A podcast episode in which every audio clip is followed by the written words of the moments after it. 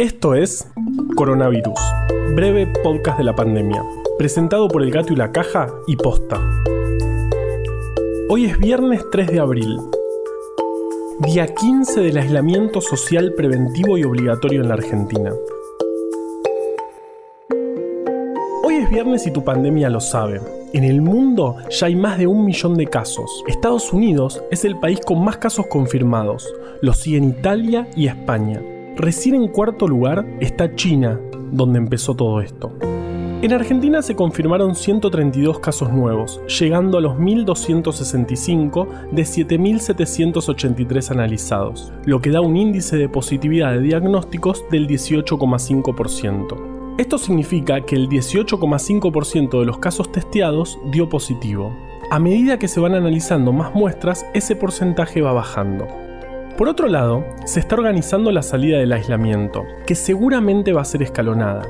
Pero mientras se vaya retomando las actividades, es fundamental tomar más que nunca las recomendaciones. La distancia de más de un metro, ventilar los ambientes, limpiar los objetos de uso frecuente y la más importante, de nuevo, lavarnos las manos. Lavarnos las manos es una medida muy esencial que, aunque usualmente pasa desapercibida, puede salvar un montón de vidas. Ahora vamos con Vale. Acá Vale desde la Central Internacional de Armarios. Esta semana empezamos a armar un sistema de corresponsalías desde adentro de armarios de todo el mundo. En los episodios anteriores ya hablamos con Alemania y Estados Unidos. Hoy vamos a escuchar a Lean, biólogo, que va a contarnos sobre lo que pasa en Francia.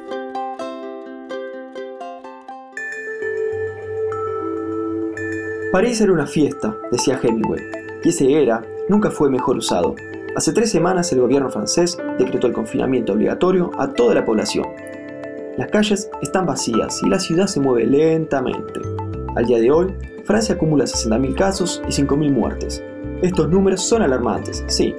Sin embargo, se encuentran muy por debajo de lo esperado, teniendo en cuenta que el país fue el primero de Europa en importar casos de coronavirus. El distanciamiento social está funcionando.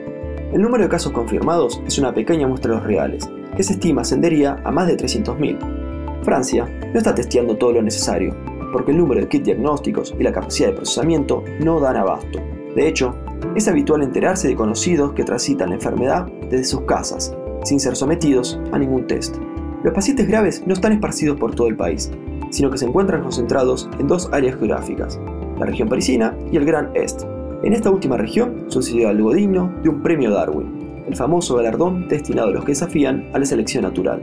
El 7 de febrero, cuando el país ya se encontraba en alerta por la epidemia y se recomendaba suspender eventos masivos, hubo un encuentro evangélico en la ciudad de Mulhouse, en el que participaron más de 2.000 personas. Para sorpresa de nadie, un infectado inició una reacción en cadena de contagios que facilitó la dispersión del virus por toda la región y volvió imposible su contención.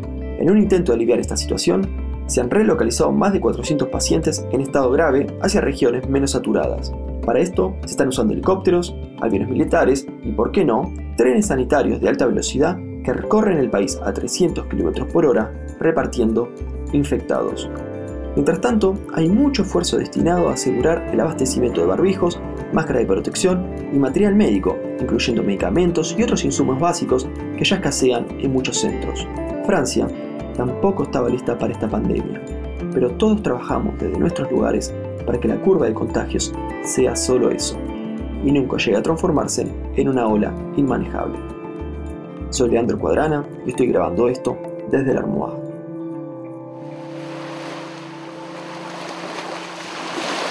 Durante bastante tiempo, la mayor cantidad de casos fuera de China estuvieron en un barco en el medio del mar.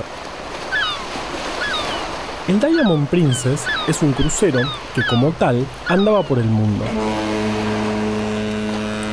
El 25 de enero de este año bajó un pasajero con síntomas en Hong Kong, donde lo evaluaron y confirmaron que estaba infectado con SARS-CoV-2, el virus que genera la enfermedad. El 3 de febrero, el barco quiso regresar a Japón, de donde había partido, pero no lo dejaron amarrar y se tuvo que quedar en cuarentena con 3.711 pasajeros y personal a bordo, convirtiéndose en un problemón. pero también en un modelo muy interesante para estudiar la epidemiología del virus. Los cruceros son un experimento ideal de población cerrada. Sabemos exactamente quién está ahí, quién está en riesgo y podemos testear a todos. Esto es muy distinto a tratar de estudiar la diseminación de la enfermedad en una población más grande donde solo se testean y monitorean a quienes tienen síntomas.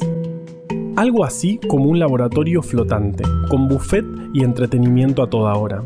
Algunos de los primeros estudios de este barco, donde más o menos 700 personas fueron infectadas, fueron claves para comprender cuán fácilmente se propaga el virus, dieron estimaciones de cuán severa es la enfermedad y permitieron a los investigadores estudiar casos de pacientes asintomáticos. La situación del crucero incluso permitió estudiar los efectos del aislamiento social, ya que los pasajeros estaban obligados a permanecer dentro de sus camarotes, algunos sin ventanas. Así que mucho de lo que sabemos del virus lo sabemos gracias al Diamond Princess, que originalmente se llamaba Sapphire Princess. Algunos dicen que la enfermedad golpeó fuerte este crucero porque hay un dicho que asegura que cambiarle el nombre a los barcos trae mala suerte. Pero nosotros somos científicos y no creemos en esas cosas. O por lo menos todavía no vimos un experimento que midiera la suerte de miles de barcos a los que se les cambió el nombre frente a un grupo control de otros miles de barcos a los que no. Por ahora no hay razones para preguntar esto antes de subirse un barco. Ahora que me acuerdo, este virus también cambió de nombre pero a ese barco nadie nos preguntó si queríamos subir.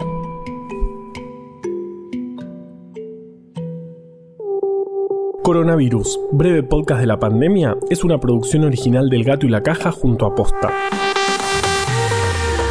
Si vas a compartir un audio, que sea este. A la desinformación le tenemos que ganar en su cancha. Ayúdanos a que breve podcast llegue a todos lados. En tiempos de pandemias de información y desinformación, sigamos compartiendo datos confiables. Sumate a bancar estas iniciativas en elgatoylacaja.com barra bancar. Junto al gato y la caja hicimos breve atlas anecdótico de la ciencia. Podés conseguir este y otro montón de libros hermosos más en formato físico o en forma de ebooks en abrecultura.com. Escucha todos los podcasts de Posta en posta.fm. También podés encontrarlos en Spotify, Apple Podcast y tu app de podcast favorita.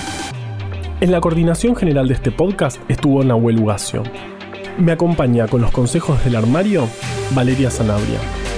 Producción por posta, Luciano Banchero y Diego del Agostino. En la edición, Leo Fernández. La identidad visual del podcast es de Belén Kakefuku. Este episodio fue escrito por Juan Cruz Balián, Valeria Sanabria, Ezequiel Calvo y por mí. Yo soy Juan Manuel Carballeda. Quédate en tu casa y nos escuchamos el lunes.